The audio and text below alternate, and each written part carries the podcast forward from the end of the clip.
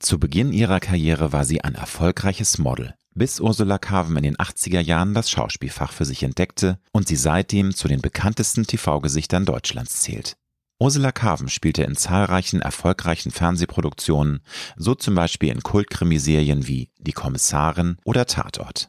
Zudem gilt sie als eine der Yoga-Pionierinnen in Deutschland und sie startete vor rund 20 Jahren eine weitere Karriere als Buchautorin. Ursula Carven veröffentlichte mehrere Bestseller und DVDs über die indische philosophische Lehre. Yoga und ihre ansteckend positive Lebenshaltung halfen ihr dabei, schwere Schicksalsschläge der Vergangenheit, Ängste und Sorgen zu überwinden. Jetzt hat Ursula Carven ihr jüngstes Buch mit dem Titel Hexenzauber, Göttinnen und weiße Magie, wie sie alte Rituale, Bräuche und Essenzen für ihr heutiges Leben nutzen können, veröffentlicht. Ursula hat mir im Gespräch verraten, welche Rituale sie ganz besonders oft in ihren Alltag einbaut, warum das Aufschreiben von kurz- und langfristigen Zielen ihr Leben für immer verändert hat und wie wir alle das wunderbare Gefühl eines erfüllten Lebens erreichen können. Wenn du wissen möchtest, warum es so wichtig ist, der eigenen inneren Stimme zu vertrauen, wieso Ursula die Energien von anderen Menschen schon immer gut spüren konnte und wie sie es geschafft hat, trotz schlimmer Schicksalsschläge immer wieder aufzustehen und ihren unerschütterlichen Glauben an das Gute zu bewahren, dann solltest du dir diese Folge nicht entgehen lassen. Ich wünsche dir gute und inspirierende Unterhaltung mit Ursula Carven. Du hörst Road to Glory. Als Journalist mit 20-jähriger Berufserfahrung hat Alexander Nebe hunderte von Interviews mit nationalen und internationalen Stars geführt. Unter der Überschrift Deine persönliche Erfolgsstory spricht er hier in seinem Podcast mit inspirierenden Prominenten über Erfolg, prägende Wendepunkte und Lebensweisheiten. Gute Unterhaltung mit einer neuen Folge von Road to Glory mit Alexander Nebe. Liebe Ursula Carven, ich bin sehr, also ich fühle mich sehr geehrt, dass ich heute bei dir in deinen heiligen Hallen, in deinem privaten Gemächern mich befinden darf in Berlin. Ich sage jetzt nicht wo, aber es ist wunderschön hier und du hast mich sehr herzlich willkommen geheißen. Ich habe von dir ein Espresso, Wasser und ganz leckere Marzipan-Rohmasse angeboten bekommen und fühle mich hier schon, ich glaube, ich ziehe bald ein. Also vielen lieben Dank, dass ich bei dir sein darf. Sehr gerne. Wir wollen heute vor allem über dein Buch sprechen, dein neues Buch. Das heißt Göttinnen, Hexenzauber und weiße Magie. Und ich möchte möchte gern von dir wissen, wann hast du zum ersten Mal deine Spiritualität entdeckt? Das Gefühl, dass die Dinge, die du ja auch in dem Buch erklärst, wo du die Leserinnen und Leser daran teilhaben lässt, dass du da eine Affinität für hast, dass es einfach in dir steckt und dass du das auch gerne ausleben möchtest. Wann ging das los? Schwer zu sagen. Also ich habe bestimmt schon ganz klein, ich, ich ganz klein war, schon gespürt, dass ich irgendwie nicht am richtigen Ort war in Ulm wo ich aufgewachsen bin. Und das lag nicht an meinen Eltern, aber oder vielleicht auch mit an der Konstellation, sondern ich, ich hatte immer das Gefühl, dass mich Meditation und Yoga, und das war ja damals wirklich, ich bin 64 geboren, also das mhm. war entweder kompletter Hippie-Wahnsinn oder also Revolution oder äh, irgendwie, aber ich war ja nun in einem völlig bürgerlichen Zuhause und ich merkte, ich passte da nicht rein. Und ich merkte, ich bin hier irgendwie falsch. Und ich merkte, mich zieht es zu all dem hin, was ich auf Bildern in Bibliotheken mir ausgeliehen habe, ob das nun Indien war oder auch, auch die Zen-Kultur, ja, Japan, Asien, das hat mich fasziniert und ich habe immer gefragt, wo kann ich meditieren? Wo kann man das tun? Und keiner hatte eine Antwort. Mm. Es hatte hm. wirklich gar niemand eine Antwort. Es war total exotisch damals. Das, also, heute ist es ja schon im, im, Mainstream angekommen. Viele Menschen interessieren sich für diese Themen, aber damals war es einfach total Nein, die haben mich angeguckt, exotisch. Wie, was, äh, was, was, will, will sie? Warum? Und, äh, und das in dem schwäbischen Städtchen, mm. wo ja doch sehr viel Kontrolle war. Ja. Die haben sich immer sehr kontrolliert, die Nachbarn auch gegeneinander und so. Oder miteinander. Ich weiß auch nicht. das war mir alles unheimlich und das war mir manchmal viel zu klein und zu eng. Und ich habe immer gespürt, da ist was viel, viel Größeres, was uns alle verbindet. Und die sollen mal aufhören, mhm. nachzudenken, ob der Nachbar ein neues Auto hat oder nicht. Oder ob man jetzt da noch zum Friseur gehen kann, weil der ja offensichtlich zu viel Geld verdient, dass er sich ein neues Auto. Also die Schwaben sind da schon manchmal extrem. Und ich dachte immer, was macht ihr da? Warum freut ihr euch nicht mit der Friseurin, die so gut und hart arbeitet, dass sie sich ein neues Auto leisten kann? Ich habe das nie so richtig. Ich habe diese Begrenzung nicht verstanden. Und ich habe immer gefühlt, dass es was gibt, was uns alle verbindet. Immer.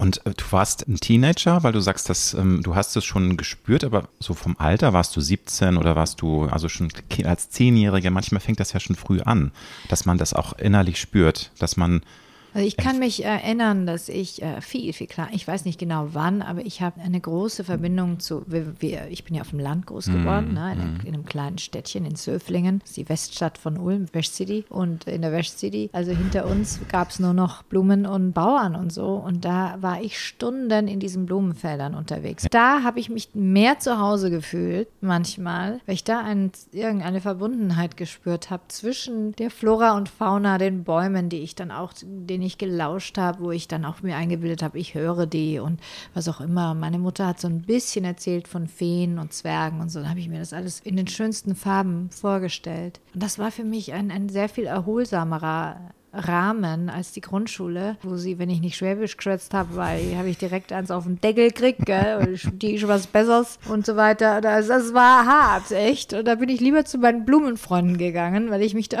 wohler gefühlt habe. Also das, Also das war ganz, ganz früh früh. Mhm. dass ich gemerkt habe, dass alle Lebewesen irgendwie zusammengehören. Und ich konnte es gar nicht erklären. Und es konnte auch kein Mensch verstehen, was ich da sage. Ich konnte es selber nicht verstehen, aber ich habe das sehr früh gefühlt. Was ja leider heute immer noch viel zu viele Menschen nicht verstehen, dass wir alle zusammengehören und dass wir nicht gegen die Natur arbeiten sollten. Und gut, das ist jetzt natürlich ein sehr, sehr großes Thema, da Ja. könnte man separat drüber reden, aber leider, äh, es wäre schön, wenn viel mehr Menschen dieses Wissen verinnerlichen würden, dass wir hier einfach nur mal in einem Kosmos leben und alle miteinander verbunden sind und wir können nicht uns entkoppeln und sagen, wir sind jetzt die tolle Menschenrasse und können uns die Erde untertan machen. Das, natürlich können wir das, aber wir werden die Quittung dafür bekommen. Wir kommen sie ja teilweise Aber schon. hast aber du nicht das Gefühl, dass sich das gerade ändert? ich hoffe, dass sich das ändert. Ich Also, glaube, da äh, gibt es, also ne? gerade bei der jungen Generation gibt es einen Bewusstseinswandel und ich bin da auch guter Dinge, aber es wird noch etwas dauern. Ja. Aber wir sind, Das ich finde, der Aber Optimismus die Generation, ich würde bleiben, sagen, ja. Mhm. die Kriegsgeneration, die am meisten unter, sage ich mal, der Vorstellung gelebt hat und viel auch ertragen mussten, dass man nur, wenn man alleine was hat,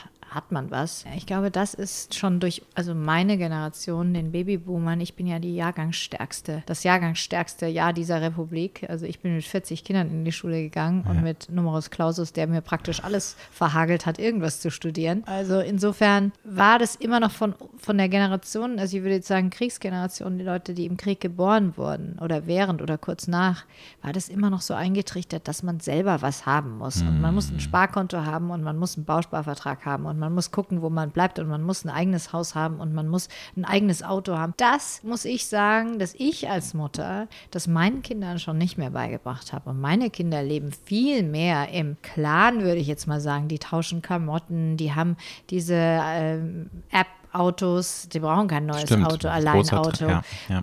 Also auf dem Land nochmal anders wie in der Stadt, Mhm. aber hier in der Stadt und die We zusammen Workspaces, man braucht kein eigenes Büro mit einem eigenen Klingelschild, wo die Stimmt. eigene Firma draufsteht. Das ist ja schon, Gott sei Dank, so viel mehr gemeinschaftsorientiert. Also auch bei meinem 27-Jährigen, ich habe ja schon einen 27-jährigen Sohn, sehe ich, dass der Wunsch, den wir hatten, uns so abzugrenzen und so selber zu haben und so weiter, gar nicht mehr da ist. Oder Gott dieses Dank. Statussymbol denken, wie du Ja. auch gesagt hast, auch in deiner Heimat, dass dann immer geguckt wird, was hat der Nachbar für ein Auto vor der Tür stehen, etc. Aber Ja, aber im Schwarmland äh, kann es sein, dass du es verstecken musst, weil sonst, äh, Stimmt. sonst ist es, äh, deshalb sind die Blumen auch we- nicht so oft vor dem Haus, sondern eher hinterm Haus. Ja? Aber ich habe auch ganz viele schwäbische Freunde. Ich will jetzt hier nicht Nein, bash, wollen bashing, keinen- kein Ulm-Bashing. Ich bin an Ulm wieder so hingewachsen und ich habe so enge, alte, wundervolle Freundschaften. Wie Pech und Schwefel kleben wir. Und es war nur einfach für mich oft so, ich habe das nicht verstanden. Ich habe diesen Neid einfach noch nie verstanden. Noch nie. Und ich, mir kommt es manchmal vor, dass dieser alemannische Landstrich da noch mehr auf das eigene guckt und im Vergleich stecken geblieben ist. Du schreibst ja in deinem Vorwort auch, dass du als Heilerin von deinen engen Freunden bezeichnet wirst. Wie definierst du denn das Wort Heilerin? Also was impliziert das für dich? Was macht eine? Ich meine, klar, das liegt schon in dem Wort drin, die Antwort, aber wie beschreibst du das in deinen Worten, was dich ausmacht als Heilerin? Also immer schwer von sich selber das zu erzählen, warum einen Leute so sehen. Ich glaube, ich habe vielleicht die Gabe oder ich habe die Gabe, Menschen gut zuzuhören. Und ich habe auch die Gabe, sie gut zu fühlen. ich kann Energien ganz gut spüren. Das konnte mhm. ich auch schon immer. Ich kann zum Beispiel auch riechen, wenn jemand krank ist. Das ist, konnte ich immer. Und auch wenn man das gar nicht sieht, hat mir dann jemand gesagt, zwei Wochen später, oh, da ist jetzt aber was Schlimmes, mhm. äh, schlimme Krankheit. Und das mhm. wusste ich vorher. Und das war dann oft so, dass ich gedacht habe, hä, wie, wie, wie gibt's das? Wie weiß ich das? Oder und jetzt wundere ich mich nicht mehr, sondern ich nehme es an und mache dann meine, äh, mach ganz auf, um denjenigen zu spüren. Und dann interessiere ich mich natürlich maßlos für Medizin und sowohl äh, kommerzielle Medizin als auch homöopathische, allopathische und Kräuterheilkunde. Das sind alles Dinge, die mich sehr interessieren. Also ich bin so eine Mischung aus, äh, aus allem, würde ich sagen, ja. Und ich habe da ein ganz gutes Gefühl. Ich kann ganz gut diagnostizieren, ja. wenn ich jemand gegenüber sitze. Wobei du sagst ja, du kannst gut zuhören. Allein das kann ja auch schon heilen. Ich finde, das Wort heilen muss ja jetzt nicht nur auf das Heilen von Krankheiten bezogen werden, sondern einfach, dass man auch eine Seele heilen kann oder zumindest ihr dabei helfen kann, dass sie heilt. Würdest du auch sagen, dass das verschiedene Ebenen natürlich hat, dieses Heilen? Also auch mit Gesprächen, mit einfach Dasein, Zuhören. Total. den Menschen Wärme geben, die sie nicht genug bekommen. Ich habe auf jeden Fall, weiß ich auch, dass Menschen, mit, wenn sie mit mir sprechen, das Gefühl haben, okay, also das glaube ich ihr. Da habe ich eine gewisse Glaubwürdigkeit, weil mhm. natürlich auch Menschen wissen, dass ich auch nicht ganz unglimpflich durch das Leben gefahren bin oder ich musste schon ein paar Mal wieder aufstehen und mhm. dieses Wiederaufstehen gibt natürlich auch eine Kraft, die man, die man spüren kann. Und wenn es mir gelingt, dieses Gefühl, dass du kannst es auch, du kannst auch wieder aufstehen, zu vermitteln, dann ist das schon eine große Heilung, weil die mhm. Leute sofort wieder Mut kriegen und, und sagen, stimmt, wenn die das schafft, dann schaffe ich das auch. Und das freut mich immer und ich weiß auch, ich kriege unzählige E-Mails, Briefe, wo immer wieder das wiederholt wird und das ist auch echt ein, große, ein großes Geschenk für mich, dass ich das vermitteln kann, dass man einfach, egal was passiert, immer wieder aufstehen kann und immer wieder neu anfangen kann, sein Herz immer wieder öffnen kann. Mhm. Das ist echt wichtig.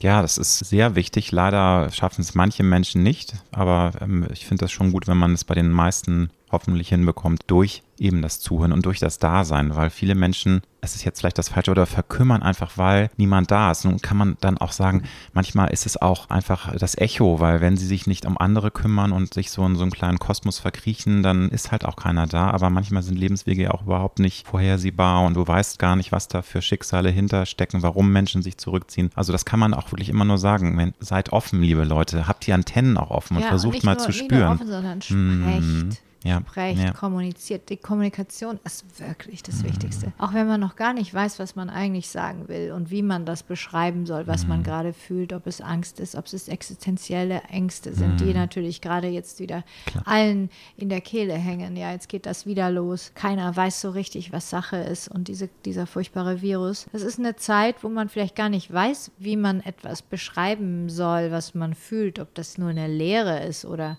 oder eine Katze, die über den Herd läuft oder ähm, also das Allerwichtigste ist, sich mitzuteilen. Zu sagen, ich fühle mich irgendwie komisch und hm. ich weiß gar nicht, wie ich es beschreiben soll, aber ich wache mit einem komischen Gefühl auf und ich, dann kann dir jemand, der da so ein bisschen geschult ist, auch helfen. Hassan, du bist echt frech. Die Hauskatze hat jetzt das Rohmarzipan, äh, kann ich mal äh, beschreiben, erschnuppert. Mag deine Katze denn äh, Marzipan? Der mag alles. Das, das, das auch gar nicht auf den Tisch. Das macht er, weil du da bist. Der weiß, dass ich hier nicht rumschreien kann. Das ist doch sein Revier hier. Ja, ja. Liebe Ursula, ein großer Teil des Buches dreht sich natürlich auch um Rituale, die du auch in jedem Monat vollbringst. Also jeder Monat hat bestimmte Rituale, die du auch beschreibst. Hast du ganz große Lieblingsrituale oder ist das jetzt zu schwer, weil du beschreibst beschreibst ja so wahnsinnig viele spannende Dinge. Also man könnte mit dir stundenlang reden, was du da alles an Themen auflegst oder an, wie nennt man das, anpiekst oder mhm. auf ähm, den Tisch legst. Das ist so wahnsinnig viel. Aber hast du Rituale, die du in deinen Alltag einbaust, die dir ganz besonders wichtig sind, die einfach in deinem Herzen so tief drin sind, dass du sofort sagen kannst, ja, das ist es? Ja, habe ich absolut. Ich habe also zwei, die mir einfallen, die mich total faszinieren. Und das erste Ritual, was ich seit Jahren jetzt praktiziere, hat wirklich mein Leben verändert.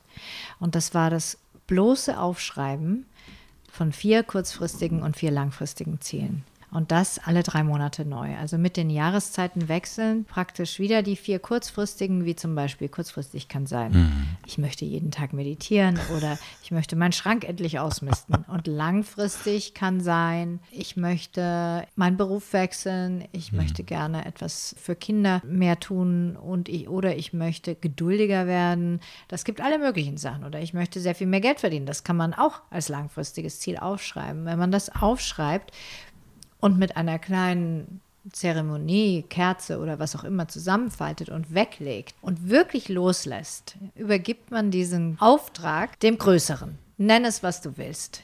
Universale Energie, Gott, äh, Maria, Josef und Buddha oder wem auch immer. Du übergibst die Energie nach oben zu einer größeren Macht oder größeren Energie als deine eigene. Lässt los und wenn du dann in drei Monaten, also sagen wir mal, wir machen das am 1. Januar und wir machen es dann wieder am 1. März, dann wird man sehen, dass sich viele kurzfristige schon erledigt haben. Dann streicht man schon mal mhm. durch, was toll mhm. ist. Und meistens ist es so, dass man die langfristigen neu definiert, also besser beschreibt.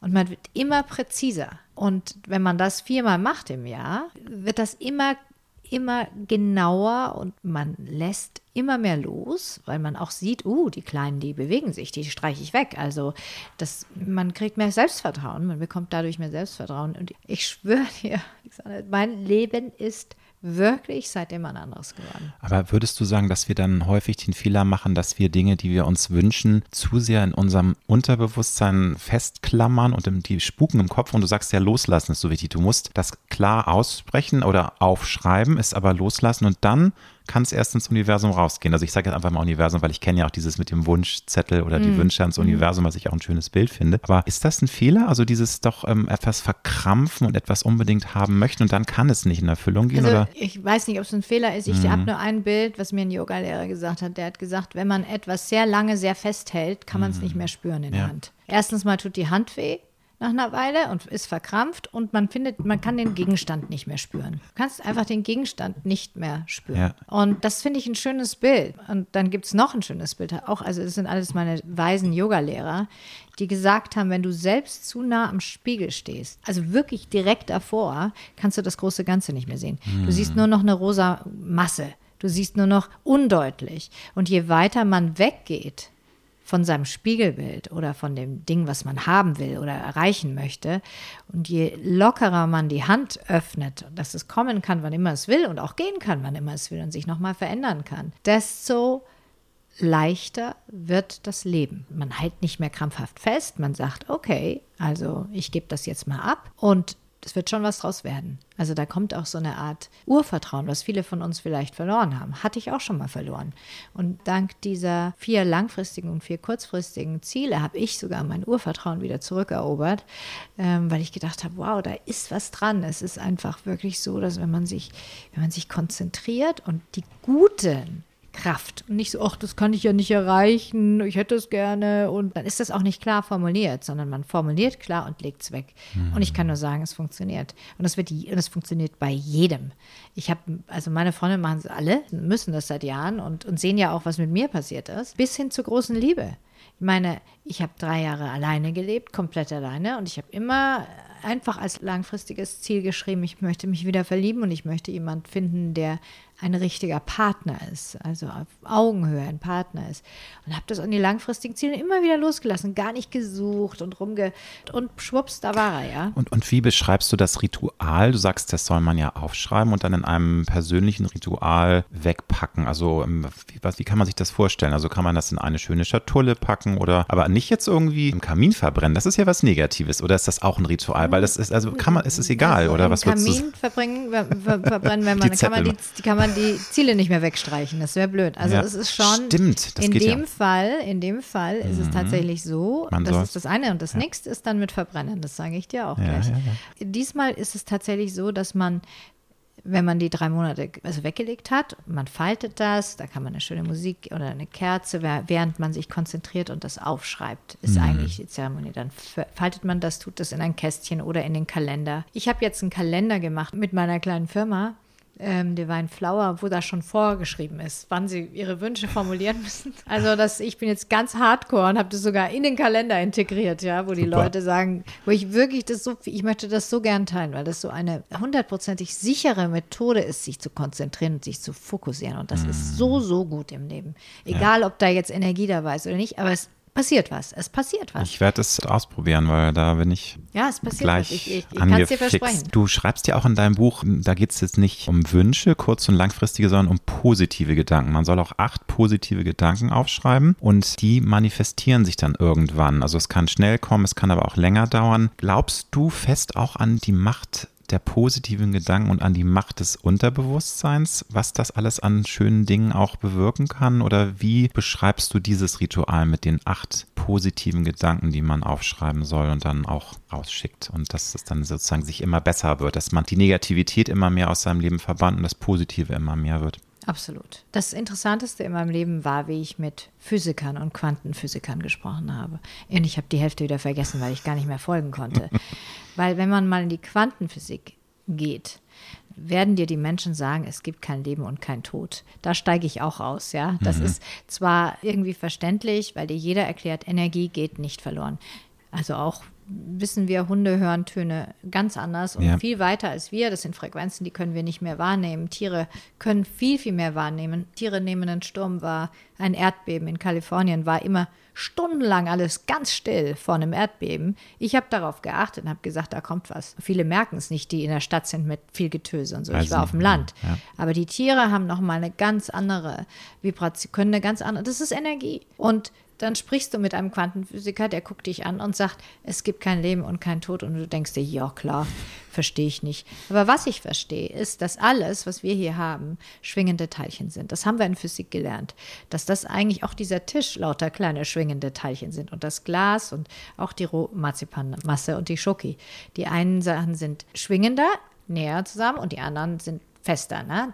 Durch, durch Erdanziehungskraft und Mag Magnetismus und Ionen und Anionen, all- alles, was wir gelernt haben. Also gut, wenn wir alle Energie sind und schwingende Teilchen sind, um uns herum genauso, alles, jeder Baum, jede, jede Blume und so weiter, dann ist es klar, dass je mehr positive Schwingungen wir aufnehmen, desto mehr positiv kommt auch zurück. Es ist so. Wenn wir nur negativ ausstrahlen, kommt auch negativ zusammen. Das zieht sich an. Das ist physisch, physikalisch bewiesen. Insofern ist es auch wichtig, welche Worte man wählt. Wenn man sehr, also als Bayer würde man jetzt sagen, schert, ja, also wenn man sehr viel flucht zum Beispiel oder, oder mit Menschen zu Unrecht wertet, wenn man sehr viel wertet und nicht nett ist und vielleicht auch so enttäuscht ist, dass man gar nicht anders kann, dann hört das nie auf. Es hört nicht auf. Es hört erst auf, wenn man auf die Knie geht und sagt, okay, ich verzeih dem, der, mir, mir, dass ich so blöd war und ich fange nochmal neu an. Und das ist immer der Wendepunkt, wo das Leben sich dann dreht. Es ist wirklich so. Und das ist, wer, wer im Physikunterricht ein bisschen aufgepasst hat, auch ganz logisch.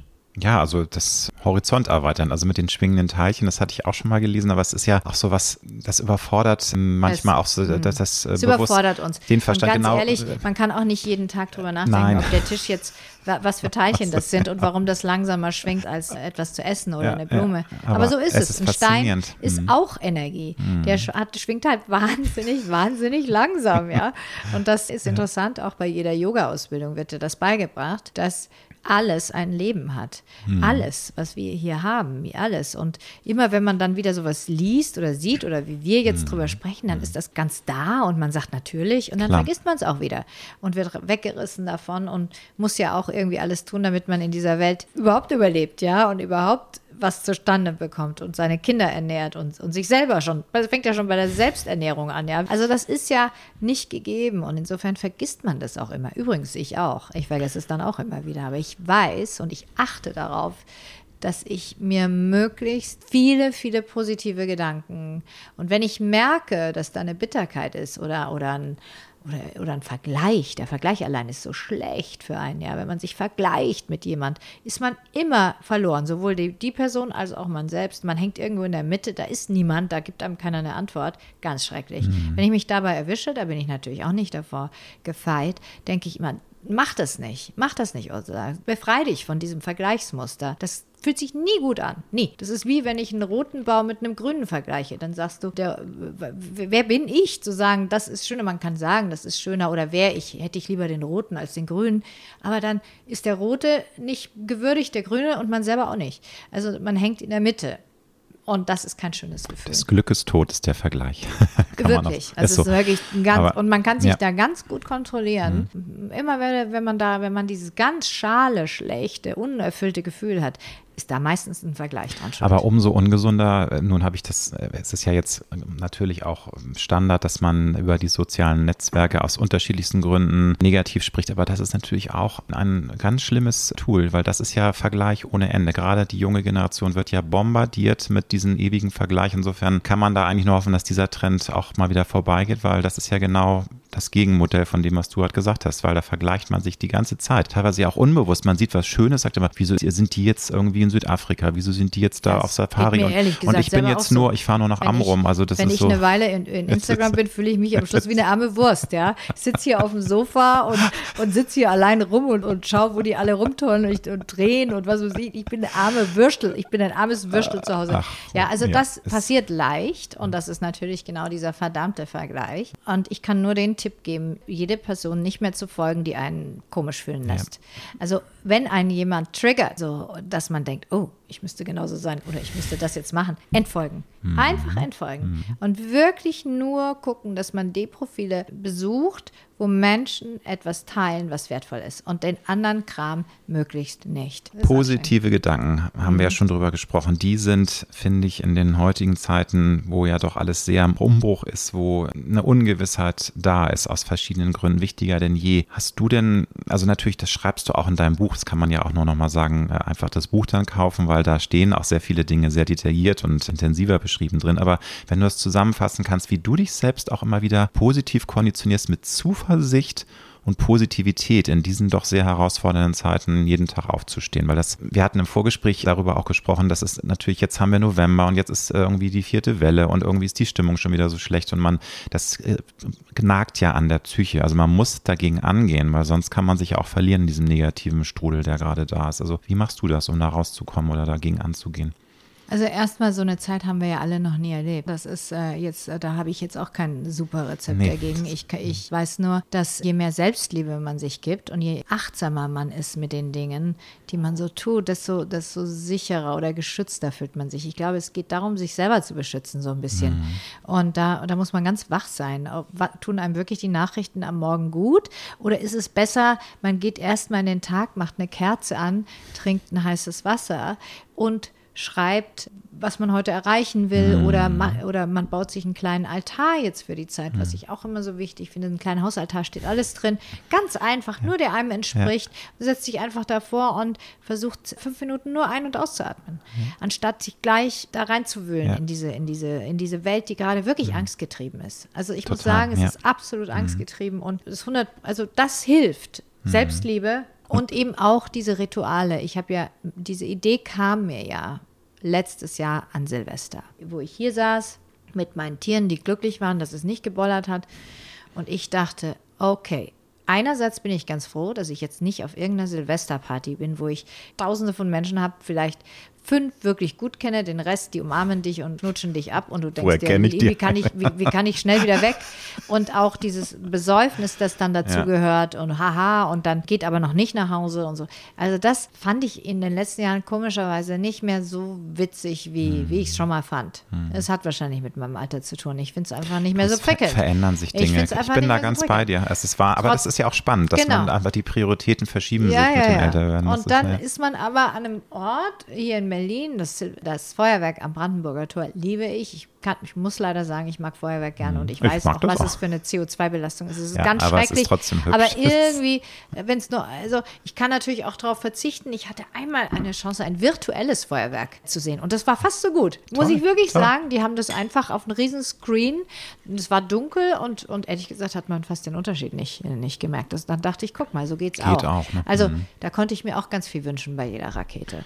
Und ich finde die Idee schön, dass man durch ein Feuerwerk Geister verjagt. Ja, die Ursprungsidee, die aus Asien kommt. Natürlich die bösen Geister, aber es gibt ja gute Geister, es gibt ja auch gute ja. Energien. Du schreibst in deinem Buch, dass es in diesen Zeiten auch wichtiger ist, das hier und jetzt zu genießen, was ähm, ja generell den Menschen in der wilden modernen Zeit immer schwerer gefallen ist, dass die immer entweder in der Vergangenheit leben oder irgendwelche Dinge in der Zukunft äh, fokussieren, was sie alles noch erreichen wollen, was sie alles Tolles machen wollen.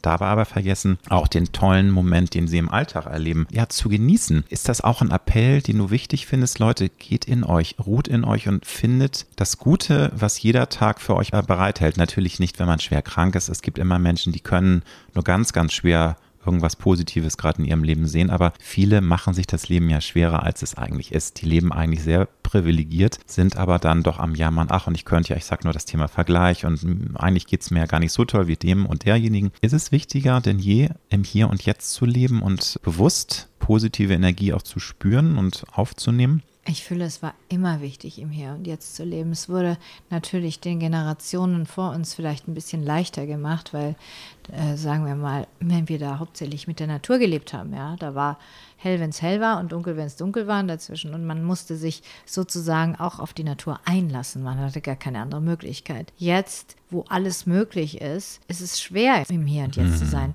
Und ich habe gemerkt, dass man mit Ritualen es schafft.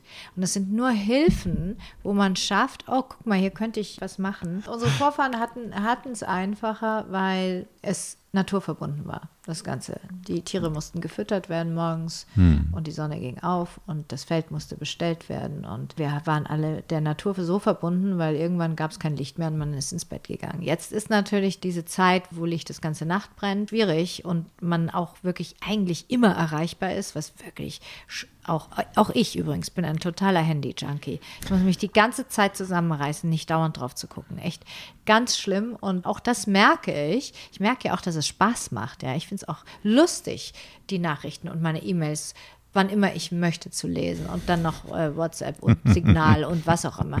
Alles äh, durchzugucken und mit allen in Touch zu sein und, und so weiter. Aber es ist ein, gefährliche, äh, ein gefährlicher Zustand, weil man sich selber verliert dabei. Mhm. Und dieses selber verlieren merkt man immer wieder an diesem leeren Gefühl, das man hat. Ja. Wenn man so einfach nur Leere ist und so eine Traurigkeit und man denkt sich, was ist los? Ich, ich, ich habe doch alles, mir geht's gut und du bist einfach nur traurig und, und antriebslos und, und natürlich die Angst, die dazu kommt. Und da habe ich gemerkt, dass mir zwar das Ritual des Silvesters bedingt fehlt, aber dann habe ich mich gefragt, welche Rituale gibt es überhaupt, seit man es aufgeschrieben hat, und welche könnte man nutzen, um sowohl die Kräuterrezepte von unseren Urahnen wieder rauszukramen und das zu nutzen, als auch Momente zu finden, die ein immer wieder connecten zu, zu der Natur, hm. zu dem, was draußen passiert, zu dem Monat, den wir gerade leben. Was, wie, warum heißt der Monat, wie er heißt? Welche Göttin wurde als Vorbild genommen?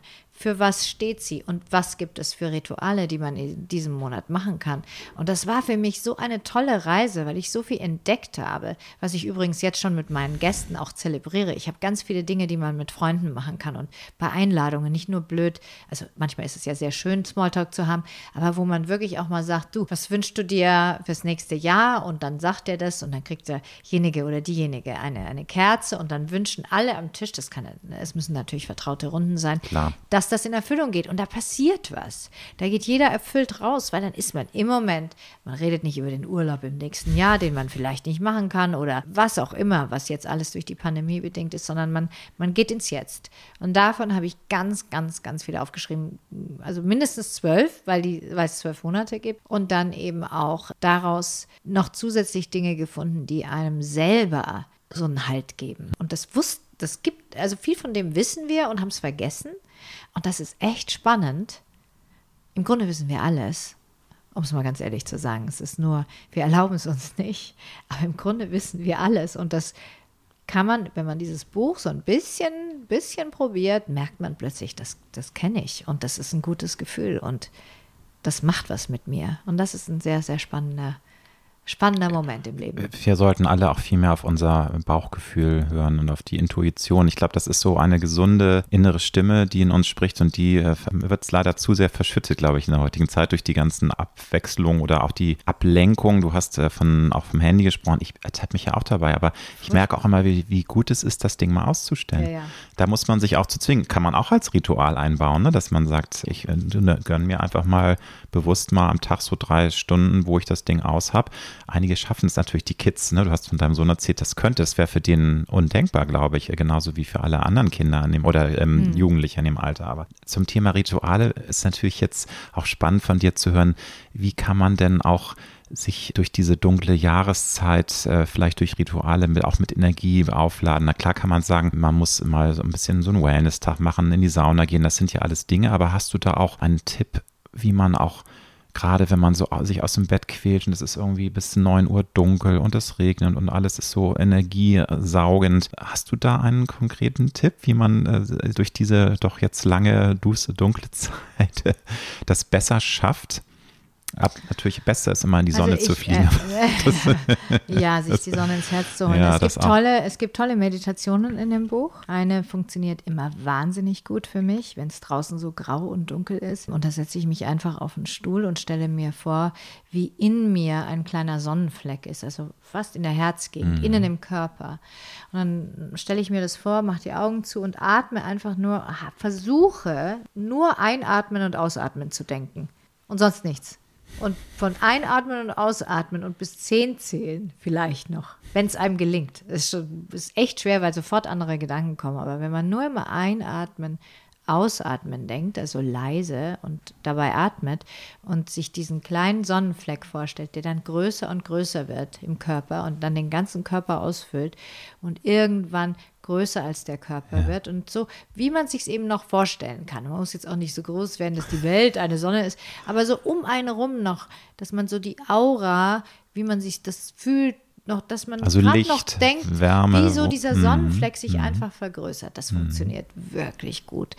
Es funktioniert wirklich gut. Ich fühle mich danach immer erwärmt und Alleine der Moment, dass man sich hinsetzt und sich fünf Minuten Zeit schenkt, sich selbst und mhm. sich das auch sich selber beschenkt mit ja. seiner Energie und Konzentration, das ist schon, macht einen Riesenunterschied. Man fühlt sich danach ganz, ganz anders. Natürlich ist es ganz wichtig, Kerzen zu haben. Kerzen sind wirklich mega wichtig in dieser dunklen Zeit, weil sie einem natürlich etwas Vertrautes geben, was wir schon seit Generationen und Generationen kennen, nämlich Feuer was Menschen immer beruhigt. Das ist in unserer DNA so platziert, dass es immer sofort, wenn eine Kerze angeht, hat man ein wohliges Gefühl von Stimmt. Wärme und mhm. auch ein bisschen Frieden vielleicht sogar und auch Sicherheit, mhm. eigenartigerweise, obwohl man natürlich mit Feuer auch aufpassen muss, das weiß, wissen wir. Ja. Aber ich habe viele Rituale mit Kerzen. Es gibt auch eine Kerzenmeditation, die heißt Tratak, wo man die Kerze auch anschaut und die Augen so schließt und wieder aufmacht und dann, also es ist ganz, ganz, ganz tolle Sachen und ganz simpel. Das Tolle ist, dass es alles komplett simpel ist. Dass man nichts können muss, keine Ausbildung haben muss, nichts geübt haben muss, sondern du setzt dich hin, guckst man die Kerze an. Ja, man muss es nur wollen ja. und tun. Und das fällt eben vielen Menschen schwer. Da muss ich jetzt ein bisschen selbstkritisch sagen, gerade, gerade Männern fällt es häufig schwer. Die haben schon Probleme, einfach mal in sich zu horchen, einfach mal sich selbst zu spüren. Es gibt so Männer, gibt es natürlich auch Frauen. Ich will da jetzt gar nicht irgendwie geschlechtermäßig da Klischees rausholen, aber ich glaube, dass es bei den Männern noch mehr verankert ist, auch durch vielleicht Konditionierung über die Jahrzehnte von älteren Generationen, dass die immer irgendwie funktionieren müssen und mach, mach und, und aus dem Bett und gleich hier alles muss funktionieren. Und einfach dieses Lernen, wieder mal auch auf seinen Körper zu hören, den zu spüren, in sich zu ruhen und auch dabei die, kein ne? schlechtes Gewissen Genau. Sich, ja, das die, ist die Miete, also die absolut. Zeit für sich und seinen Körper das und seine ist ein Seele. Geschenk. Man hm. muss es ja. als Geschenk sehen. Ja. Und wenn man es nicht jeden Tag schafft, dann ist es nicht jeden Tag. Aber wenn man es einmal schafft, ist es besser als keinmal. Absolut. Und wenn man merkt, wie gut es sich anfühlt, vor allem in dieser dunklen Jahreszeit, das war für alle immer eine angsteinflößende Zeit. Auch unsere Urahnen hatten immer Angst vor Dunkelheit, weil die mm. konnten sich gar nicht vorstellen, dass die Sonne wiederkommt. Ja, es war jedes Mal ein Fest, wenn die Sonne wiederkam. Ja, und wenn ja. sie dann besonders lange weg war und ja. die Tageszeit immer weniger wurde, waren das die Zeit der bösen Mächte. Also diese ganz dunklen Nächte, und da gibt es auch ein schönes Ritual der Rauhnächte. Und das, das werde ich auch mit meinen Followern auf Instagram jetzt schon machen, bevor das Buch rauskommt. Das ist die Zeit zwischen dem 24. und dem 6. Januar sind die längsten Nächte. Und da gibt es selbst immer noch in Bayern die Angewohnheit in, in südlichen Bauern und auch in der Schweiz, dass sie die Ställe ausräuchern. Und zwar mit Weihrauch. Und weil der Glaube, dass die Dunkelheit so mächtig ist, so viel mächtiger als der Tag und sich natürlich, das Vieh kommt nicht auf die Weide, Krankheiten, Seuchen und so weiter, was eben in den Ställen auch dann passiert, ja, weil die frische Luft, das wissen wir, wenn man uns alle in den Raum sperrt, äh, sperrt gerade, dann stecken wir uns alle gegenseitig an mit dem Coroni. Insofern war das früher in den Ställen äh, vielleicht auch nicht anders. Da breitet sich einfach, wenn viele Seelen auf einem Raum gibt auch womöglich, wenn einer krank ist, werden alle krank. Ja.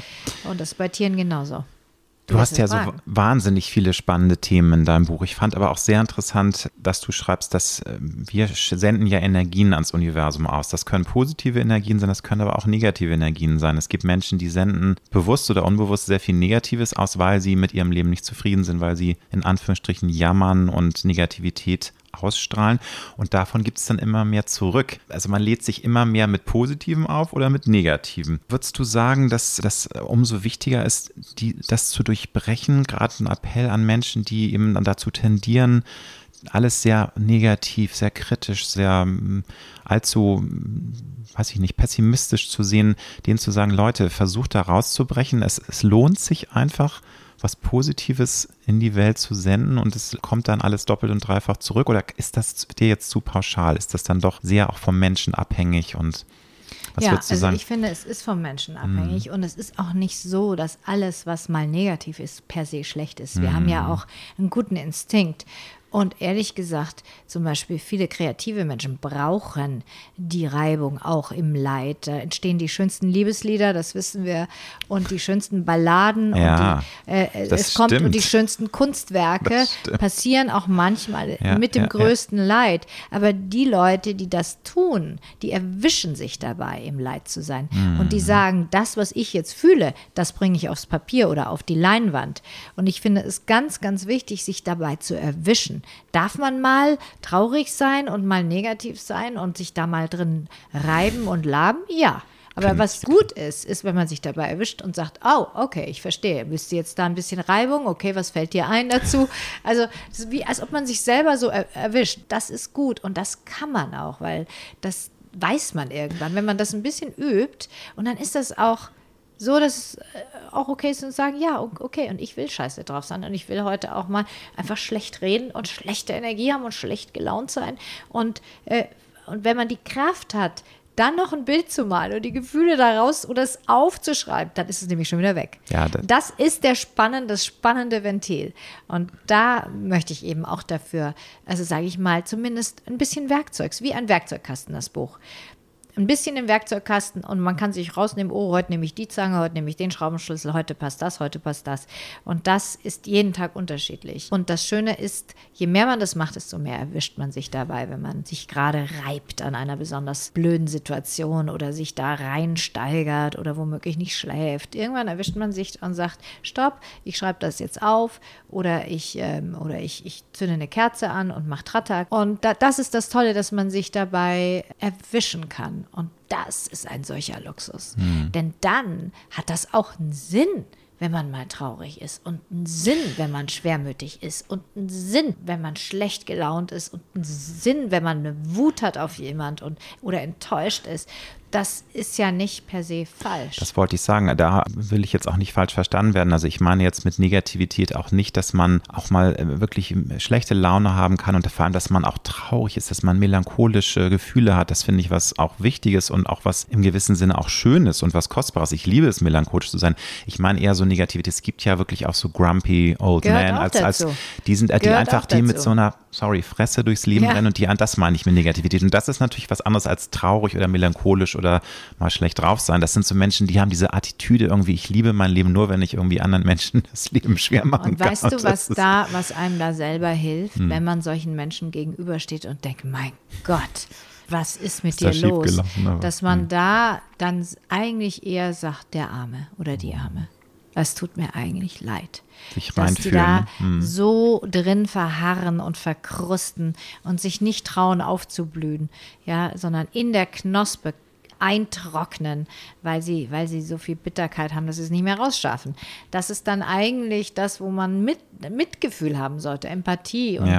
und auch wenn man nichts ändern kann, dass man sich dann auch nicht selber daran dass man daran nicht zerbricht, dass man dann sagt, okay, das ist deine Wahl, es tut mir wirklich leid für dich, aber dass man sich da auch nicht so reinziehen lässt, das ist schon auch wichtig. Und Ja. das, das, also Rituale helfen einem dabei, sich mehr zu spüren. Darum geht es eigentlich in der, in der Essenz von allem, sich zu spüren. Denn genau von dieser inneren Stimme, von der du gerade gesprochen hast, die wir alle haben und die wir aber zum Teil nicht hören wollen oder dieser Stimme auch nicht vertrauen. Das ist das Gröbste daran, dass wir unserer eigenen Stimme, wenn die Stimme sagt, uh, den mag ich nicht, dann sagt dir Vernunft, das kannst du doch nicht sagen. Der und der hat gesagt oder die und die hat gesagt, ist ein ganz netter Mensch. Und dann denkst du, okay, dann bin ich mal nett, weil der und der und die und die hat gesagt, ist ein ganz super Typ oder Frau oder was auch immer. Und zwei Jahre später denkst du, ich wusste es. Ich wusste es. Man weiß alles und man vertraut sich zu wenig. Und diese Rituale, und deshalb ist es auch irgendwie Hexenzauber, diese Rituale helfen einem, die eigene Stimme wahrzunehmen und ihr zu vertrauen. Weil die Rituale, die in diesem Buch beschrieben sind, Monat für Monat, geben einem die Sicherheit, dass man selber alles verändern kann und bestimmen kann. Für sich und interessanterweise dann auch für andere. Also jetzt nicht, dass man andere verhext, sondern dass man durch die eigene Ruhe und die Selbstsicherheit, die man ausstrahlt, andere verzaubern kann. Im Guten. Du bist ja nicht nur eine erfolgreiche Schauspielerin, du hast ja auch zwei Yoga-Ausbildungen absolviert und bist inzwischen Unternehmerin. Du hast äh, den Online-Shop Divine Flower Design äh, ins Leben gerufen. Und ich wollte in diesem Zusammenhang fragen, ob du spontan sagen kannst, was für dich einer der wichtigsten Wendepunkte, gerade was so deine berufliche Laufbahn angeht, in deinem Leben ist. Also da gibt es ja immer mal wieder so Weggabelungen, wo man sich entscheiden muss und wo man dann im Nachhinein sagt, ja, das war richtig. Manchmal hadert man auch so ein bisschen und sagt, hätte ich doch mal den anderen Weg genommen, aber das Leben ist nun mal nicht immer vorausschaubar. Kannst du einen äh, prägnanten Wendepunkt erzählen, was, was ähm, dir sofort einfällt? Oder ist das zu verwunden, dein, äh, zu, zu ver, ver, wie nennt man das, verwinkelt von den Wegen, dass man das nicht so sagen kann? Es ist Weil- ehrlich gesagt gar nicht verwinkelt, sondern ich habe einfach meiner inneren Stimme zugehört. Ja. Und ich habe ich hab einfach, ich mich nie gesperrt gegen Dinge, die kommen wollten. Also ich habe gemerkt, dass Yoga mir unwahrscheinlich viel Kraft gibt, dann habe ich was in mir, was das gerne teilen will. Ich habe also ein großes Teilerherz. Ich, mein größter Wunsch auch schon als Kind war, wenn ich was hatte, dass es alle anderen auch haben. Ging meinen Eltern irre auf den Keks. Aber so war das. Das musste man eigentlich gleich für mich und meine Freundinnen dann da haben, sonst habe ich es in fünf Teile zerschnitten. Das hat mir Spaß gemacht. Es hat mich, ich fand allein glücklich sein immer langweilig.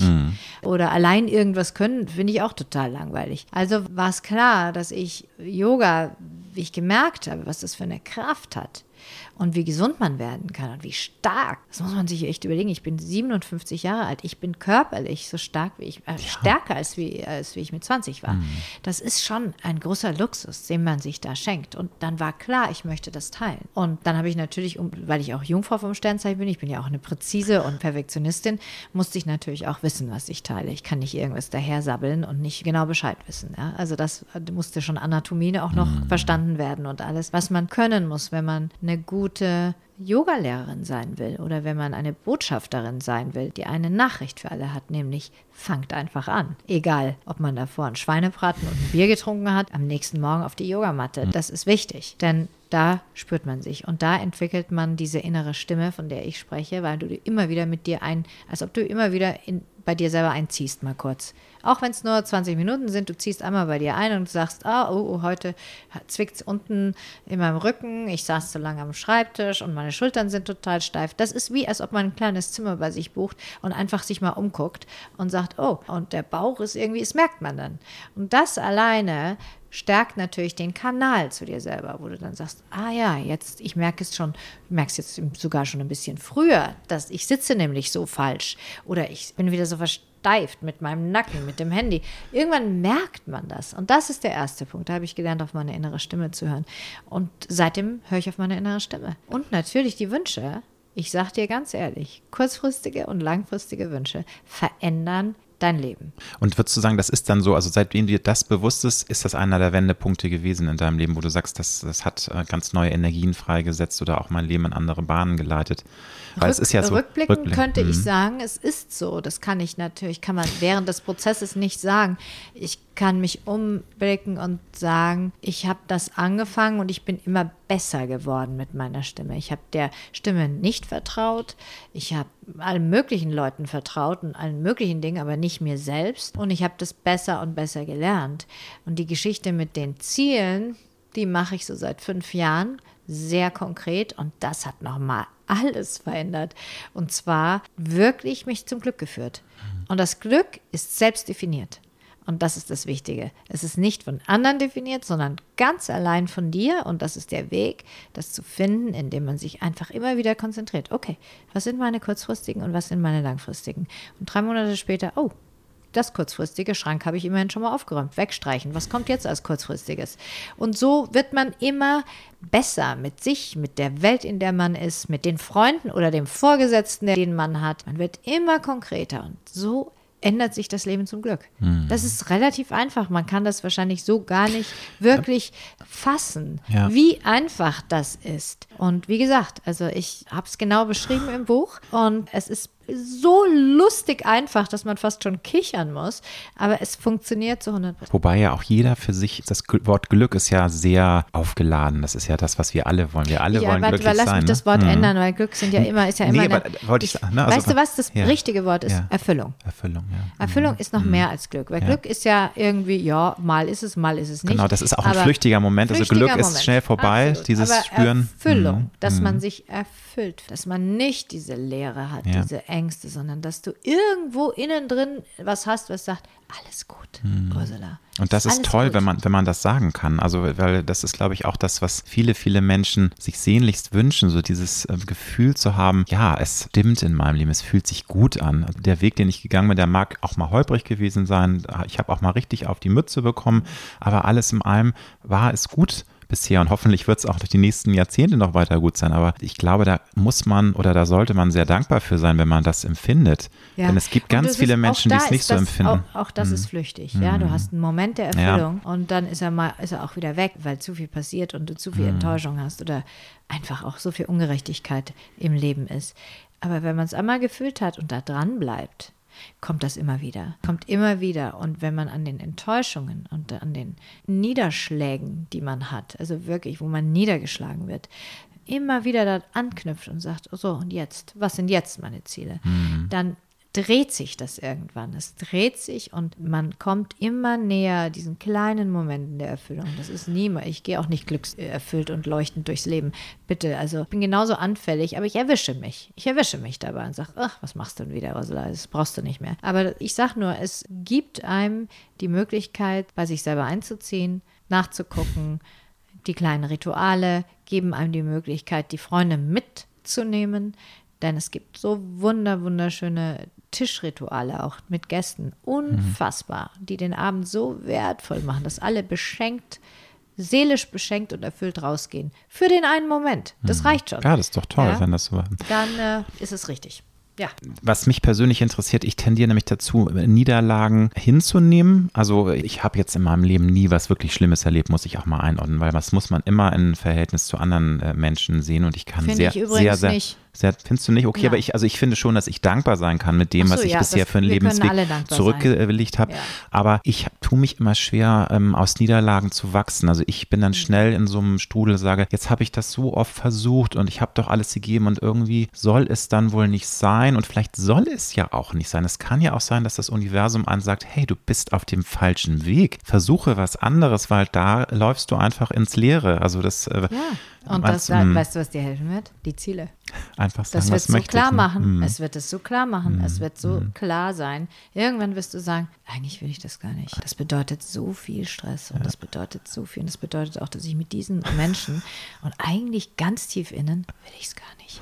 Das sind die Momente, wo man denkt, wow, also Aber ich habe da auch so ein paar Kandidaten bei mir im Leben, äh, also von Wünschen, wo ich immer wieder denke, eigentlich möchte ich doch. Und dann denkst du dir, will ich das wirklich? Will ich das wirklich, wirklich? Und da, da helfen die Ziele, die Ja. machen alles klar.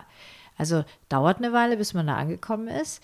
Aber es geht auch mit verschiedenen kleinen Sachen rapide. Du hast vor sechs Jahren ja leider mal einen ziemlich schweren Reitunfall gehabt und da hast du ja auch drüber gesprochen. Das war auch ähm, wirklich nicht ohne. Du hast dir einen Halswirbel gebrochen und hast da lange gebraucht, um äh, diesen Schockmoment zu verarbeiten. Du hast dann auch Panikattacken erlebt. War das für dich dann auch wichtig, da rauszukommen durch diese Stärke, die du entwickelt hast, auch durch die vielen Jahre vorher? War das vielleicht sogar wichtig? Hättest du es nicht so gut geschafft, aus diesem Tief rauszukommen, wenn du nicht schon vorher so viele, auch durch Yoga, Energie, ähm, Arbeit gemacht hättest? Oder ähm, ist das einfach so ein Schlag, also Schicksalsschlag, dass es immer auf den Menschen selbst ankommt? Also der eine kommt da besser raus, der andere weniger gut. Wie, wie siehst du das nach sechs Jahren, diese Situation, wie du sie verarbeitet hast? Ich habe mir nicht einen Halswirbel gebrochen, Ja, sondern den zweiten Halswirbel ganz oben. Ja. Und zwar dieses, wie dieses Schmetterlingsflügel, der am Genick sitzt. Also du hast ja, die letzten Wirbel Oh, haben ja also, mm. diesen Schmetterlingsflügel, wo die Halsschlagader durchführt. Und Ja. den, diesen Schmetterlingsflügel habe ich mir gebrochen und zwar komplett. Und zwar nicht quer, sonst säße ich nicht hier. Ich könnte Mm. nicht mal selber atmen, denn es gibt noch jemand, der sich den gebrochen hatte. Das war Superman. Und du weißt, dass der Christopher Reeve, genau, ja. Christopher Das- Reeve, der hatte mm, genau dieselbe Verletzung wie ich, nur andersrum gebrochen, nur quer und nicht längs. War auch ein Reitunfall, ne? Ja, Also und ehrlich gesagt war das Wahnsinn. Rückblickend habe ich mit diesem Pferd einen kleinen Dominanzkampf gehabt, den ich gar nicht einschätzen konnte. Und ich kannte das Pferd nicht. Und ich habe dem Pferd so ein bisschen Stopp, Go, jetzt und hier zurück, Stopp, Stopp und geh. Und das hat man mir angesagt beim Filmdreh. Und ich dachte, das kriege ich schon hin. Ich bin ja sehr angstlos, immer gewesen in meinem Leben, sehr angstfrei gewesen. Und irgendwann hat das Pferd gesagt, so nicht und ist mit mir durch. Und das, äh, ich habe auch gemerkt, der will mich wirklich, der will mir wirklich wehtun. Der war so sauer. Ich habe wirklich gemerkt, dass dieses Pferd gekocht hat. Der hat sich ganz steif gemacht, wie so ein Brett. Ich konnte mich nirgends mehr festhalten. Der war einfach, da war gar keine Delle zum Sitzen. Ich saß wie auf einem Sprungbrett. Und der ist so ganz, mit so ganz langen äh, Bewegungen gerannt. Und ich war oben wie so ein Floh, der, der, der wie so ein Floh auf einem Rod- Rodeo-Pferd, aber der ist nur als Brett gelaufen.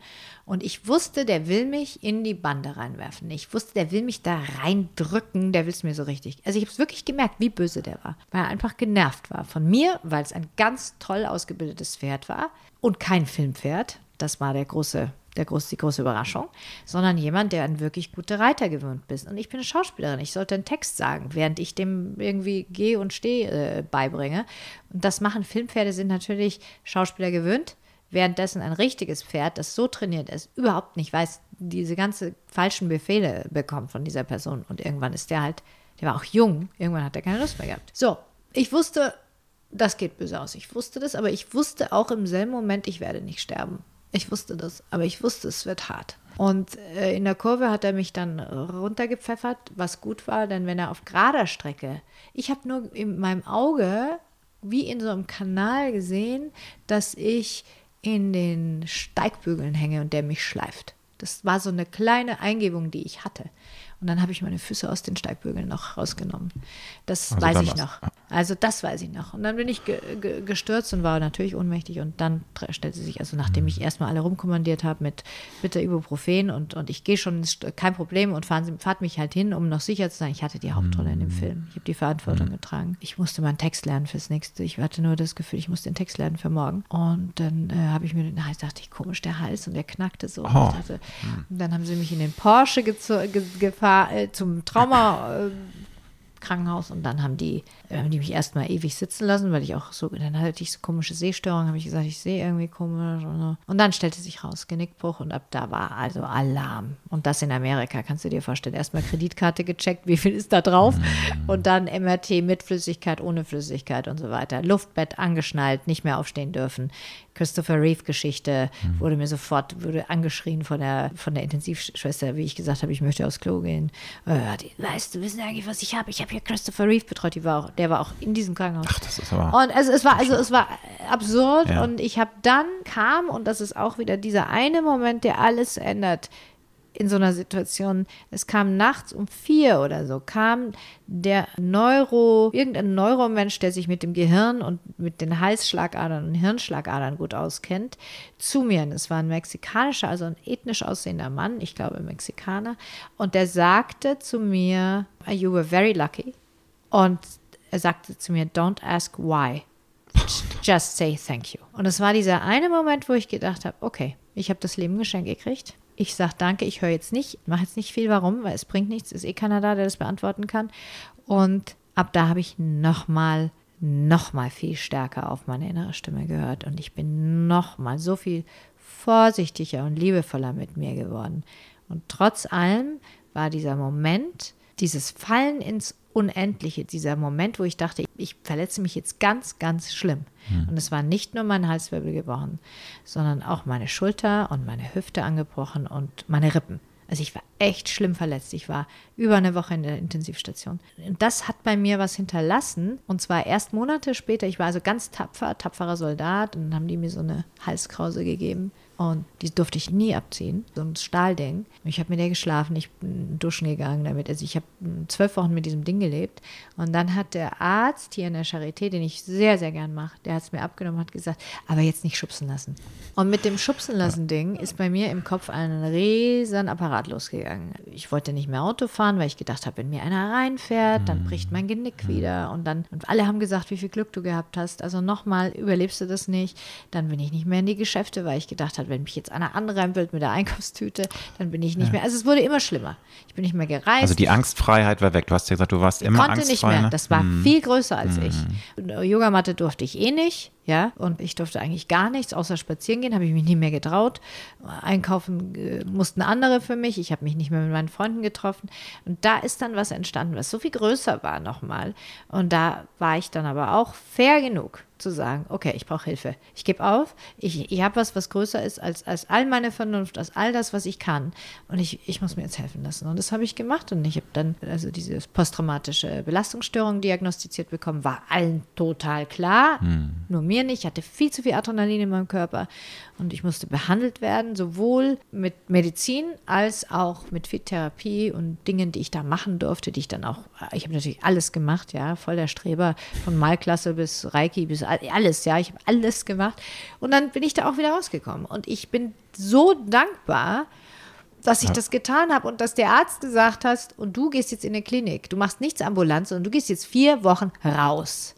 Und dann habe ich gedacht, ich, die große Yoga-Lehrerin, die so gute Atemübungen macht, muss echt. Und der so, ja, sonst wird das chronisch. Und ich so, oh Gott, nein. Und dann habe ich aber auch gesagt, so, jetzt aus. Das ist ja ein sehr, sehr großer Einschlag gewesen und ich finde das so bewundernswert, weil wie du jetzt vor mir sitzt, ist es ja auch toll, wie, wie du das geschafft hast, weil auch da braucht man ja eine Stärke. Es gibt ja Menschen, die gar nicht die Kraft haben, da auch die Disziplin, du hast das dann ja alles gemacht, was du, was du machen musstest und viele sagen, oh nee, und, ah, und das ist doch toll, dass du jetzt hier sitzt und auch das überwunden hast und das finde ich auch sehr inspirierend. Und, ja, also das, das, das, an äh, wieder aufstehen und hm. Krönchen richten, das kann ich. Ja. Gott sei Dank, das ist ein Geschenk. Das habe ich im Leben, hm. das hat man mir hm. geschenkt. Irgendwelche Vorfahren, die wahrscheinlich auch gut aufstehen konnten und einfach wieder loslaufen konnten. Und ja. diese dann doch auch eine unerschütterlich, eine unerschütterlichen Glauben an das Gute. Das habe ich wirklich. Glauben an das Gute ist eine äh, gute mhm. Überleitung zu so einem Lebenskredo, was einen ja vielleicht immer wieder begleitet. Ähm, da gibt es natürlich ganz viele Sprüche und ich bin auch der Meinung, dass man das, dass man kann ein Leben nicht auf einen Spruch reduzieren. Aber es gibt ja manchmal auch wirklich kluge Sprüche oder also Art und Weisen, das Leben zu sehen, die, die man auch aufnimmt, wo man sagt, dass, dass da kann ich mich identifizieren. Hast du irgendwie ein Credo, wie du das Leben siehst? Also was es zusammenfasst oder ist das schwierig, weil es sich ständig ändert? Je nach, nee, ich habe einen Spruch und den müsste ich jetzt nachgucken mm. oder den guckst du dann im ja, Nachhinein ja, nach, weil ja. ich ihn immer zwischen Englisch, ich sage ihn so oft zwischen Englisch und Deutsch, dass ich immer nicht mehr weiß. Aber es ist von der Anais Nin, das ist eine große Frauenrechtlerin in unserer Zeit, also vor unserer Zeit gewesen. Und die sagt, und es kam der Tag, da das Risiko zu erblühen weniger war als das Risiko in der Knospe zu vertrocknen. Das ist ein wunderschöner Spruch und der ist besser. Ich weiß, dass ich es wieder umgedreht habe und so weiter, äh, weil das ist ja, die Menschen, ja. die in der Knospe vertrocknen, ja, die das Risiko nicht, nicht äh, mm. die nicht, nicht mehr vergleichen konnten, mm. welches Risiko schlimmer war. Ob es in der Knospe zu vertrocknen das schlimmere Risiko ist, als das Risiko, sich zu öffnen. All dem all dem, all den Regen, Hagel, Schnee, Eis, die, die so eine Blüte ausgesetzt ist. Ja. Und trotzdem diesen Moment des Erblühens, weil da so viel mehr Liebe drin ist. Erfolg ist auch so ein großes Wort, aber mein Podcast heißt ja Road to Glory. Also es geht ja auch um Erfolgsgeschichten. Wie definierst du nach der Karriere, die du hingelegt hast, für dich persönlich Erfolg? Und damit meine ich jetzt nicht unbedingt so den inneren, den privaten Erfolg. Also vielleicht gehört das auch zusammen. Ich finde, Erfolg ist ein großes Wort, was auch jeder für sich anders definiert, genau wie Glück. Was ist für dich Erfolg?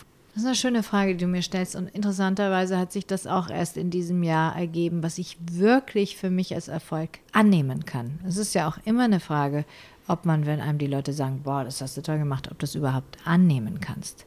Aber hier spüre ich was. Ich habe aufgrund einer Rede, die ich über MeToo halten sollte, eine Petition gestartet. Ich habe das Thema Gleichberechtigung in Angriff genommen zwischen Männern und Frauen und auch divers Männer und mhm. Frauen.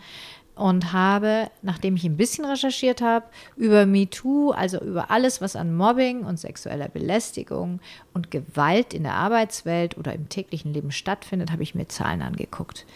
Und die sind alle aus dem Jahr 2021 gewesen und ich war erschüttert, dass 61 Prozent der Frauen äh, sexuelle Belästigung wahrgenommen oder selbst ausgesetzt waren und 49 Prozent der Männer. Und dann habe ich gedacht, das kann nicht sein. Es kann einfach nicht sein, dass wir nach all der Zeit immer noch diese Ängste und diese Mobbing und diese Gewalt an Minderheiten und an Frauen durch Machtstrukturen ausgelebt werden und dass die munter weitermachen. Und da dachte ich so, da starte ich jetzt eine Petition. Und diese Petition wandert jetzt auf die 80.000 Stimmen wow. zu. Mir haben 80.000 Leute, mhm. Frauen und Männer, ihre Stimme gegeben. Und das ist nicht leicht, es ist kein Like. Das, die Petition ist auf change.org, da musst du dich hm. registrieren, Kein dann musst du die Rückantwort. Also das sind wirklich 80.000 Menschen, die gesagt haben, ja, Ursula, sei unser Sprachrohr für mehr Gerechtigkeit zwischen allen Geschlechtern. Und da bin ich echt stolz drauf. Das finde ich ein Erfolg, das empfinde ich als einen Erfolg, weil mir Vertrauen geschenkt hm. wird. Das heißt, dass es mir gelungen ist, in meinem Leben eine Glaubwürdigkeit zu aufzubauen, dass Menschen mir vertrauen, in ihrem Sinne nach vorne zu gehen und die Politiker aufzurütteln. Und das, das ist das erste Mal, dass ich wirklich sagen kann, das ist toll, das erfüllt mich und das macht mir Mut, und es ist auch schön, dass wir in einer Demokratie ja, leben ja. dürfen, wo ich jetzt immerhin schon viermal mit der Justizministerin zusammengesessen bin. Und zwar nicht im Café, sondern im Ministerium, wo sich von den Gewerkschaften, Arbeitgeberverbände, Bund der Anwältinnen, Anwaltskammer und die ganze SPD intern mit mir hingesetzt hat und überlegt hat, was wir tun könnten. Und das Fand ich toll. Das ist ein Erfolg. Und, und das werde ich so lange weitermachen, bis wir die AGGs anfassen, diese Gleichstellungsgesetze und da wirklich nochmal genauer definieren, was sexuelle Belästigung, Mobbing oder Gewalt eigentlich sind und wo es anfängt. Wo, dass wir einen Leitfaden etablieren, wo sich sowohl Unternehmerinnen als auch ArbeitgeberInnen mhm. informieren können. Und das macht mich wirklich glücklich gerade, dass ich auf diesem Pfad bin und da werde ich auch nicht aufhören. Das heißt, auch hier, liebe Hörer, Hörerinnen, wer immer für sich, für andere und für die nächsten Generationen etwas tun will im Thema Gleichberechtigung, wäre es toll, wenn Sie bei change.org diese Petition unterstützen könnten. Das kann ich nur noch mal unterstreichen. Also bitte unbedingt äh, da mitmachen. Finde ich eine tolle Sache. Aber finde ich auch sehr interessant, dass du da jetzt auch so strahlst. Und das ist für dich jetzt ein, ein neues Gefühl. Ich meine, du hast ja so viele Erfolge auch schon erzielt. Also auch durch die anderen Karrieren, dass du eben auch als Yogalehrerin so erfolgreich bist. Du bist erfolgreiche Buchautorin, du hast ein eigenes Unternehmen gegründet. Aber das ist in deinem Herzen jetzt ganz besonders, hat einen Sonderplatz, dieser Erfolg und dieses Glück. Also höre ich so raus, ne? Weil das, äh, ja, mh. also es ist auch alles dieselbe Sprache. Mh. Mein Unternehmen ist ja auch, aus, äh, weißt du, wir machen nachhaltige Dinge. Wir machen Dinge, die uns stärker machen. Ich nenne uns auch immer den Club der gebrochenen Herzen heimlich, weil es sind Dinge, wo man sich festhalten kann. Es sind kleine Schmuckstücke, das ist das sind einfach Dinge im Alltag, schöne, weiche Sachen, äh, Kuschelsachen, wo man sich, wo man sich selber stärken kann daran. Das ist eigentlich alles dasselbe Thema. Es ist das Thema mit Stärke und zusammen. Und das ist jetzt, als ob ich alles sammle, was ich mein Leben lang gemacht habe. Meine Yoga-Ausbildung im Thema Konzentration, im Thema aufrechter Gang.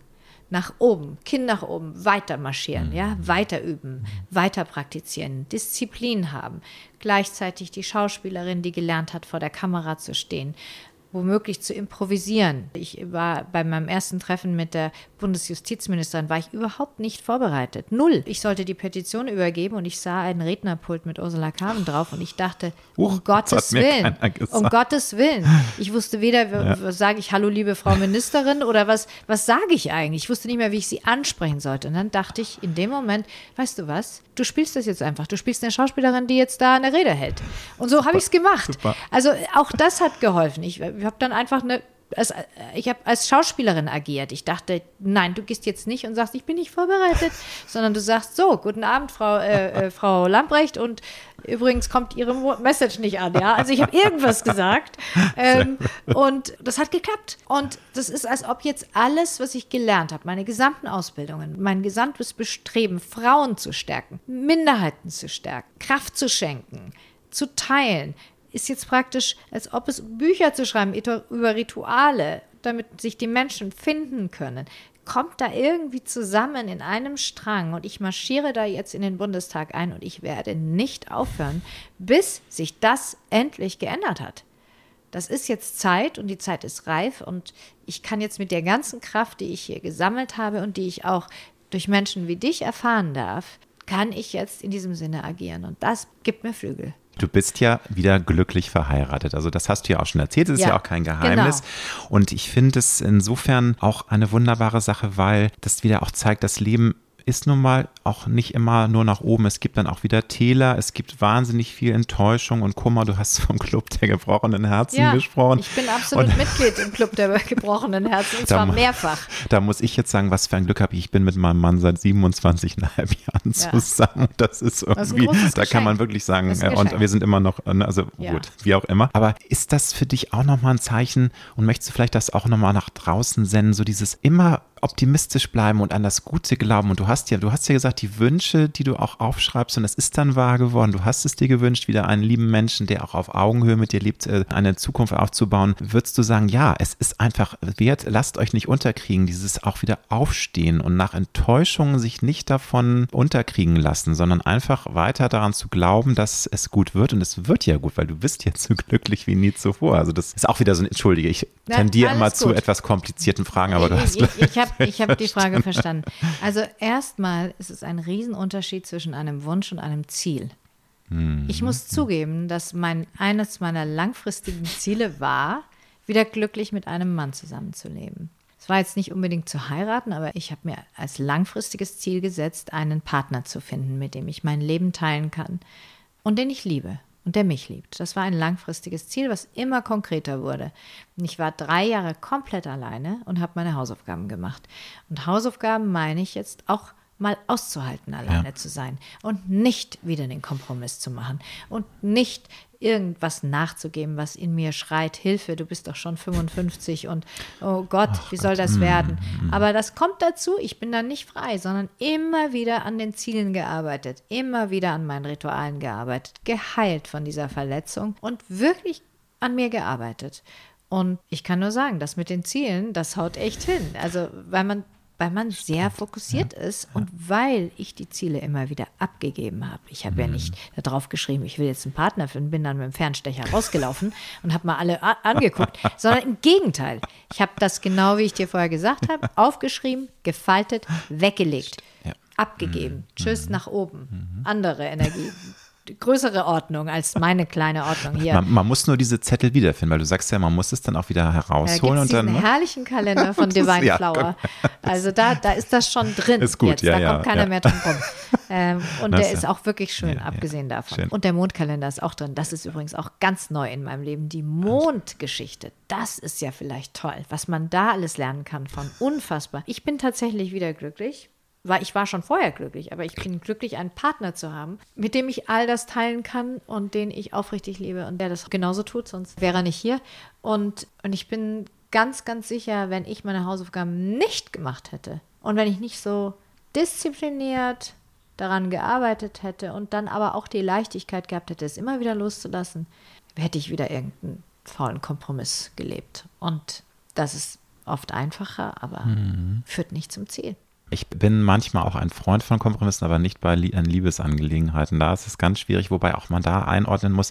Gerade bei jungen Menschen ist es ja häufig so, dass man dann auch die perfekten Menschen kennenlernen möchte. Und sobald man dann die Makel und Macken auch realisiert, die wir alle haben. Keiner ist perfekt. Wir müssen ja auch uns irgendwie aufeinander einstellen. Dann ist, finde ich, bei der jungen Generation häufig das so, naja, es gibt ja durch die ganzen sozialen Medien und äh, Dating-Apps so viele Möglichkeiten und dann nehme ich den nächsten. Also ich bin ja ein großer Freund davon, wenn die Liebe da ist und die Basis da ist, dann kann man auch arbeiten. Ich finde, Arbeit und Liebe passt nicht so gut zusammen, aber du weißt, was ich meine. Das ist einfach wichtig, auch sich dann aufeinander zuzubewegen und trotzdem Kompromisse ja, aber nicht bei essentiellen Dingen, wo du da, sagst, auf Augenhöhe muss es sein. Ne? Und, ohne hm. Kompromiss mh. funktioniert ja gar nichts. Genau, es ist ja genau. auch ein genau. Kompromiss, in die Stadt zu fahren und ein Auto zu nehmen. Stimmt. Oder überhaupt rauszugehen. Ja, ja. Immer ein, ein, kleiner Kompromiss und man geht immer über Schwellen. Das ist auch so ja, interessant, was unsere Vorfahren mit Schwellen gemacht haben. Ich also, sag mal, die Braut so über die Schwelle tragen. Nicht nur das. Bei jeder Schwelle sich gewünscht, dass man auch wieder gesund über die Schwelle zurückkommt. Das ist so spannend. Also das, das ist auch nochmal eine ja. ganz bewusstseinserweiternde mhm. Arbeit gewesen. Mhm. Ich bin auch der Meinung, natürlich, der Kompromiss, wir leben den ganzen Tag Kompromisse, aber und nicht aber, sondern und. Es ist trotz alledem wichtig, dass man wahrhaftig sein darf und geliebt wird für das, was man ist und nicht irgendwas darstellen muss, was dem anderen irgendwie in der Projektion liegt oder so. Klar, das, klar. das ist echt wichtig und das habe ich ein paar Mal richtig schön falsch gemacht und jetzt nicht mehr. Zum Thema auch mit Ziele. Also du bist ja nun ja seit Jahrzehnten auch eine sehr erfolgreiche Schauspielerin. Ich habe recherchiert, zuletzt hast du jetzt, glaube ich, zwei Jahre keinen gemacht. Du hast ja nun auch sehr viele andere Projekte. Ich sage, du hast das alles erzählt. Aber ist das auch eine Sache, die dir gar nicht mehr so wichtig ist? Oder ist das auch ein Ziel, dass du sagst, doch, ich möchte gern nochmal ein schönes, passendes Projekt haben? Oder ist das jetzt auch, klar, da haben auch schon viele drüber gesprochen, eine schwierige Phase. Du sitzt hier vor mir und siehst aus wie eine Anfang 40-Jährige und das meine ich aus tiefstem Herzen, ist wirklich ernst gemeint. Du oh, siehst danke. toll aus. Aber wir wissen ja, es ist manchmal schwierig. Also so mit dem Rollen und einige schaffen es dann auch mit 70 noch Rollen zu spielen, die eine ihres Berben, bei anderen wird es enger. Wie siehst du das gerade? Also bist du dabei oder ich meine, du hattest ja dann auch diesen schlimmen Unfall, das ist ja alles gehört ja zusammen. Ich würde gerne wieder drehen, aber auch nicht um jeden Preis. Und du sagst, es ist eine schwierige Zeit. Ist es?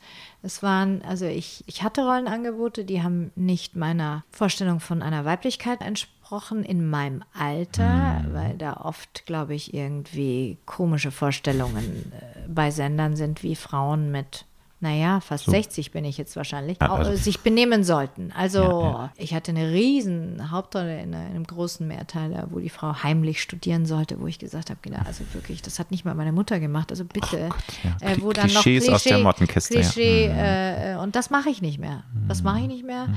Und das andere war, es war nicht überzeugend und ich muss dir auch ganz ehrlich sagen, ich habe Zeit zum Heilen gebraucht.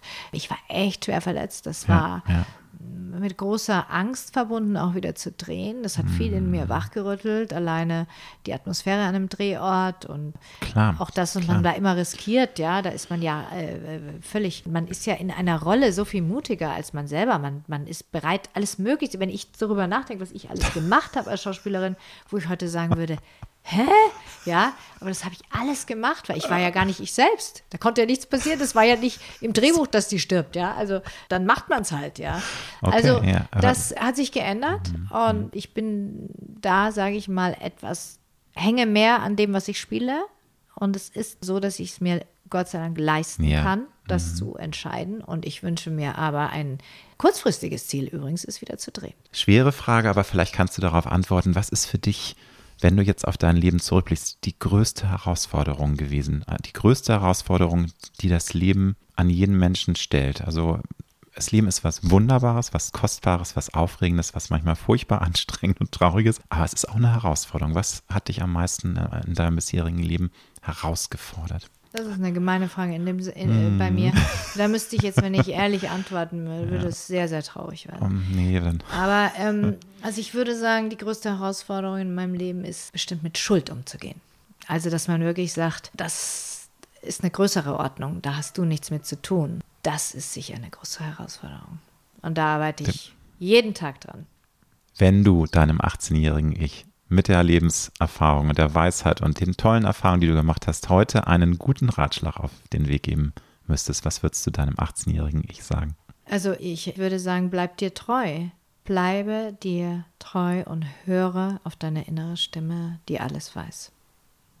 Ich danke dir ganz herzlich, liebe Ursula, für dieses sehr schöne Gespräch, dafür, dass du mich bei dir Gast haben lassen, Ach, äh, dass ich gerne. bei dir Gast sein durfte, so ist es richtig. Alles Gute für dich, für deine ganzen tollen Projekte, auf dass die Petition noch erfolgreicher wird und du bald wieder drehst und wir freuen uns auf weitere tolle Bücher. Erstmal dieses äh, Buch jetzt bitte unbedingt lesen, es ist sehr, sehr spannend, also hat unglaublich viele Ansätze. Man, ich hätte noch mit dir jetzt zwei Stunden weitersprechen können, also große Buchempfehlung und vielen lieben Dank für deine Zeit. Danke. Danke für dieses schöne Gespräch. Danke.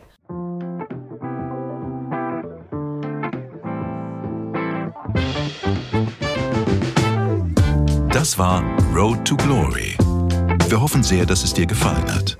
Wenn du auch zukünftig keine Folge verpassen möchtest, dann abonniere jetzt diesen Podcast. Wir freuen uns, wenn du ihn weiterempfiehlst und auf Apple Podcast bewertest. Du hast Anregungen oder Vorschläge für zukünftige Gäste? Dann schreibe bitte an mail at alexander-nebe.com. Bis nächste Woche.